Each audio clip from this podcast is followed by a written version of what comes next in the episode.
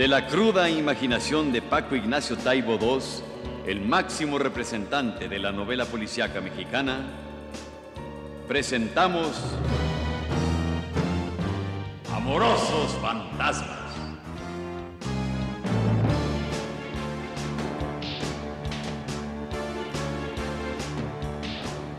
Una historia de amor y crimen en el cuadrilátero.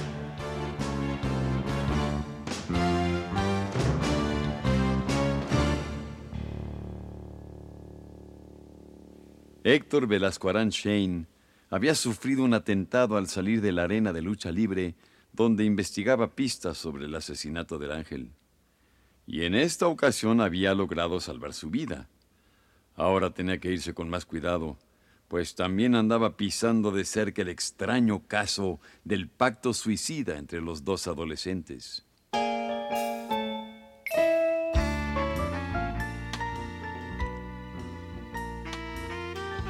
En un viejo departamento del centro de la ciudad, el detective compartía su oficina con Carlos Vargas, el tapicero. Allí estaban los dos hombres, trabajando cada quien en lo suyo. ¿Sabe usted cuándo salen mejor los abullonados? Esos que se le ponen en el centro a los sofás. ¿Sabe usted cuánto vale un informe del forense? Cuando está uno entre la sexta y la séptima cerveza. Diez mil pesos en copia garantizada. Yo debería ser detective. Pues sí, yo tapicero. ¿Ya vio qué bien clavo las tachuelas? Mm, pero todavía no sabe ponérselas en la boca y sacarlas con el martillo.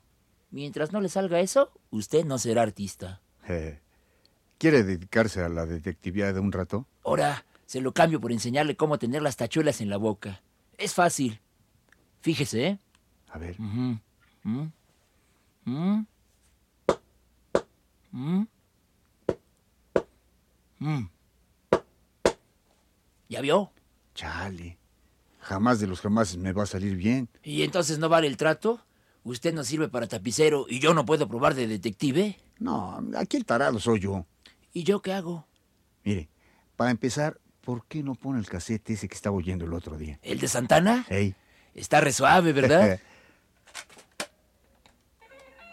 ese. Ándele. ¿Y luego qué? Usted tiene que ir a esta dirección y allí va a ofrecer sus servicios. ¿Sale? Ahora, Bueno. a ver cómo le hace para entrar a esa casa. Pero yo quiero saber cómo es toda la gente que vive en ella. ¿Qué tipo de gente? Se acaba de morir el sobrino del dueño y deben estar bastante mosqueados, pero yo cuento con sus habilidades ya demostradas para transarse a cualquiera para que averigüe todo lo que pueda. Ahora, no se mande, detective. Nomás váyase con cuidado, porque no es su territorio, es una casa en las lomas, el puro territorio del enemigo. Híjole, tierra de hamburguesas. Eso. ¿Y qué? ¿Cómo está el negocio? Mm. Si usted supera esta tarea sin destruirse y sin meter la pata, asciende a categoría doble A. ¿Y no me va a dar mi placa de sherife? ¿Cómo de sheriff? Si ese es triple A. Cuando uno es sherife democrático y comprobado de servicios prestados, triple A. Bueno, juega el parche.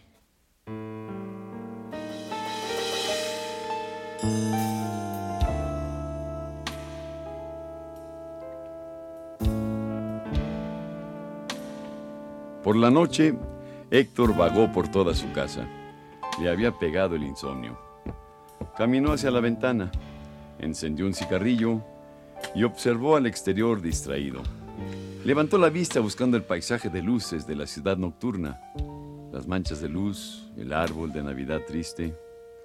De repente, se fijó en un personaje acodado en el farol de la esquina. Era uno de los pistoleros que lo atacaron al salir de la arena de lucha libre. El otro ampón estaba dentro de un automóvil estacionado. Héctor vio algo resplandecer en la noche.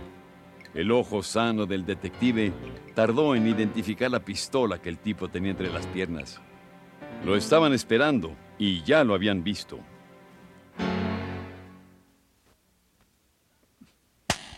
¿Qué hago? ¿Voy por ellos o me paso toda la noche pensando? Héctor se decidió rápido. Caminó hasta la cocina, abrió el refrigerador y de ahí sacó la pistola, su 45. Checó el peine, pasó la primera bala a la recámara y antes de salir tomó un paliacate guinda y se lo amarró en el cuello. uniformándose para la guerra, obviamente.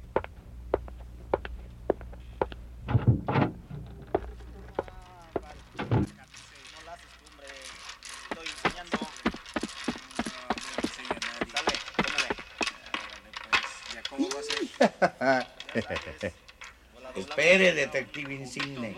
Ya nos salvó. ¿Y ustedes qué hacen jugando con la puerta abierta? Esperando a que nos haga el cuarto para el dominó. ¿Se va a hacer del hogar? Caray, pues no me agarran ustedes en el mejor momento. Tenía un pendiente allá abajo. Le sacas. ¿Está claro? Después de la paliza de la última vez, donde quedó demostrado que los detectives no tienen pensamiento científico, le sacas. Mm, es que hay unos tipos allá abajo que... Bah, no, olvídenlo. Está demasiado complicado de explicar. Voy y vuelvo. Si no regreso en 15 minutos, búsquense otros para hacer el cuarto. No se vaya, detective. Espérese. Espérese, era broma, hombre. Cubierto por una columna tras la puerta de cristal, Héctor observó a los dos pistoleros conferenciando. Los movimientos del detective se sucedieron en un riguroso orden. Sacó la pistola, se la llevó a un lado del rostro, se quitó con el metal una gota de sudor que le resbalaba por la sien y comenzó a contar en voz alta. Uno, dos, tres, cuatro borreguitos, cinco borreguitos, seis borreguitos. ¡Ahí les voy! Aguas, ahí está.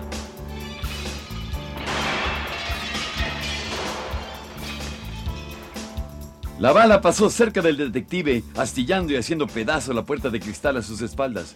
Héctor levantó la 45 y apuntó. Mejor vámonos. Ese güey está loco. Ahí está la pistola. Nos rendimos. ¡No me dejes, lavanderos! ¡No seas collón!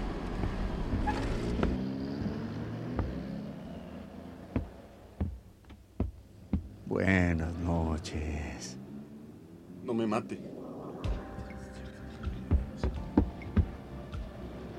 ¿Está bien, detective? ¿Sabe qué? En dos años van tres veces que le dan en la chapa a la puerta esta. La voy a cambiar por una de rejas, de esas tan bonitas de Zacatecas. Esas que las balas le pasan por los hoyitos. ¿Qué? ¿Le hacemos algo a este sujeto? Total, nomás lo metemos a la tintorería. Ah, si quiera que le paguen la puerta, pues ahí tienen al culpable. Sí, sí. ¿Le damos una interrogada con el martillo? No, no. Este no es el que busco. Este solo sabe que lo contrataron para asustarme. La verdad me da flojera. Pues entonces que se largue. A lo mejor jugaba dominó mejor que yo. Vamos de compañeros, joven Velascuarán. Usted tiene estilo suicida. Lo que a mí me gusta a la hora de cerrar con la de seises en la mano.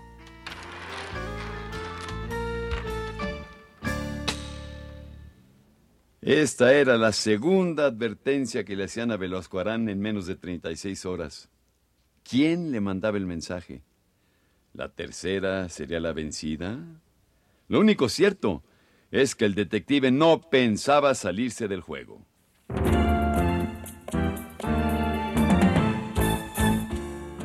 Una vez más subió al ring la imaginación de Paco Ignacio Taibo II. Amorosos fantasmas.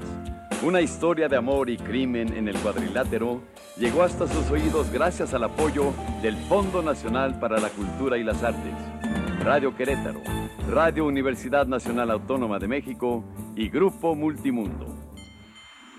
En la estelar, a 20 capítulos sin límite de tiempo, Claudio Brook es la voz que mece la historia. Héctor Bonilla, detective accidental.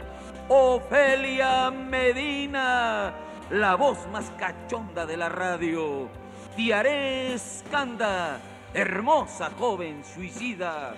Roberto Sosa, bajo la máscara del Ángel 2.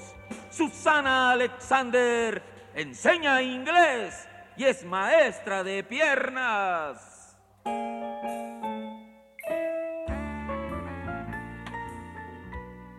Dirección y producción Dora Guzmán. Adaptación radiofónica, Tarcisio García Oliva. Música original y dirección musical, Raúl Muñoz. Tema musical interpretado por Amparo Montes. Coordinación de preproducción, Marta Ramírez. Coordinación de producción, Vanessa Godard. Asistencia de producción, Brenda Fernández, Adriana Oliva, Tatiana Vallejo, Benjamín Martínez y Eduardo Granados. Apoyo administrativo, Enrique Vallejo. Dirección técnica, Raúl López Bocanegra. Coordinación técnica, Antonio Arias. Apoyo técnico, Néstor Sánchez, José Gutiérrez, José Benítez, Enrique Sánchez y Leonardo Montero. David Alarcón. Nos acompañaron en este capítulo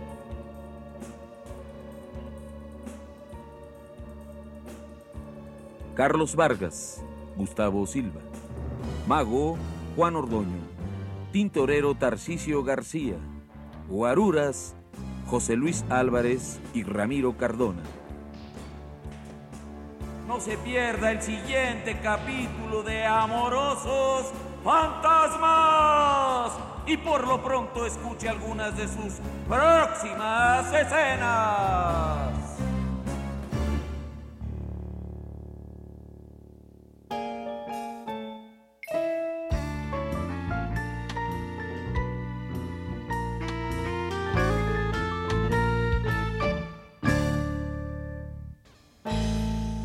¿Quieres para tu programa un chicharronero que recite a Gustavo Adolfo Becker? ¿Cuál se sabe?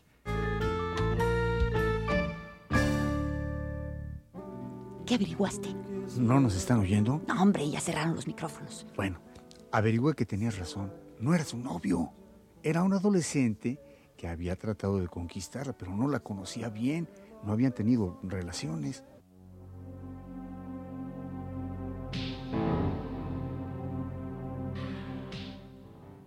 El primer misterio. Dos puntos. El dueño de la casa y tío del joven muerto se llama Elías Márquez y dice que es industrial. Pero no industria. Se dedica al tráfico de blancas, prietas, güeras, mulatas y negras. Es lenón, como las pokeanchis, jefe. Eso seguro. Ahí mismo en la casa de vez en cuando da servicio a los amigos. No, no a los nuestros, a los de él. ¿Y ese es todo el misterio? Ahí empieza.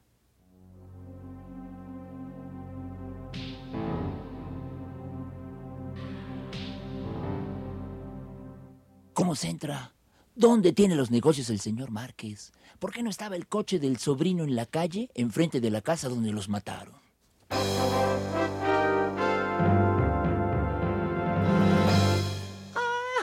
¡Ay! Se me hace que más me vale dedicarme yo a la tapicería y dejarle a usted el otro negocio. Es usted un genio. ¿Verdad?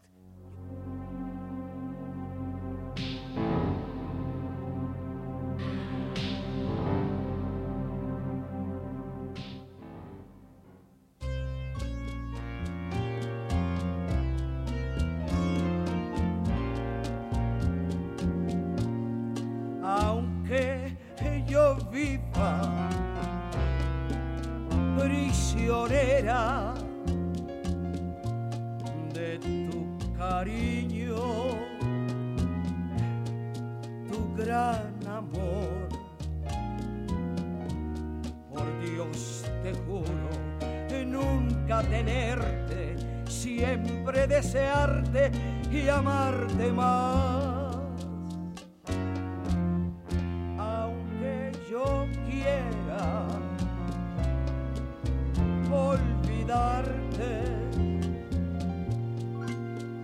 Mi corazón se aferrará como un fantasma siempre en tu mente. Te seguiré.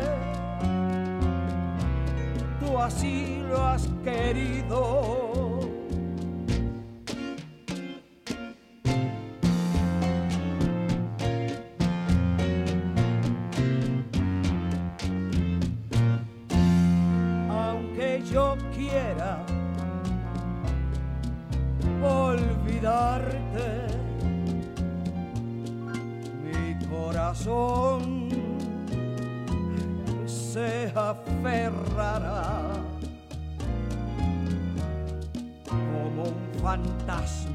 Siempre en tu mente te seguiré.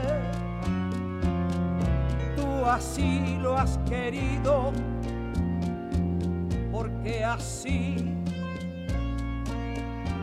así tú lo has querido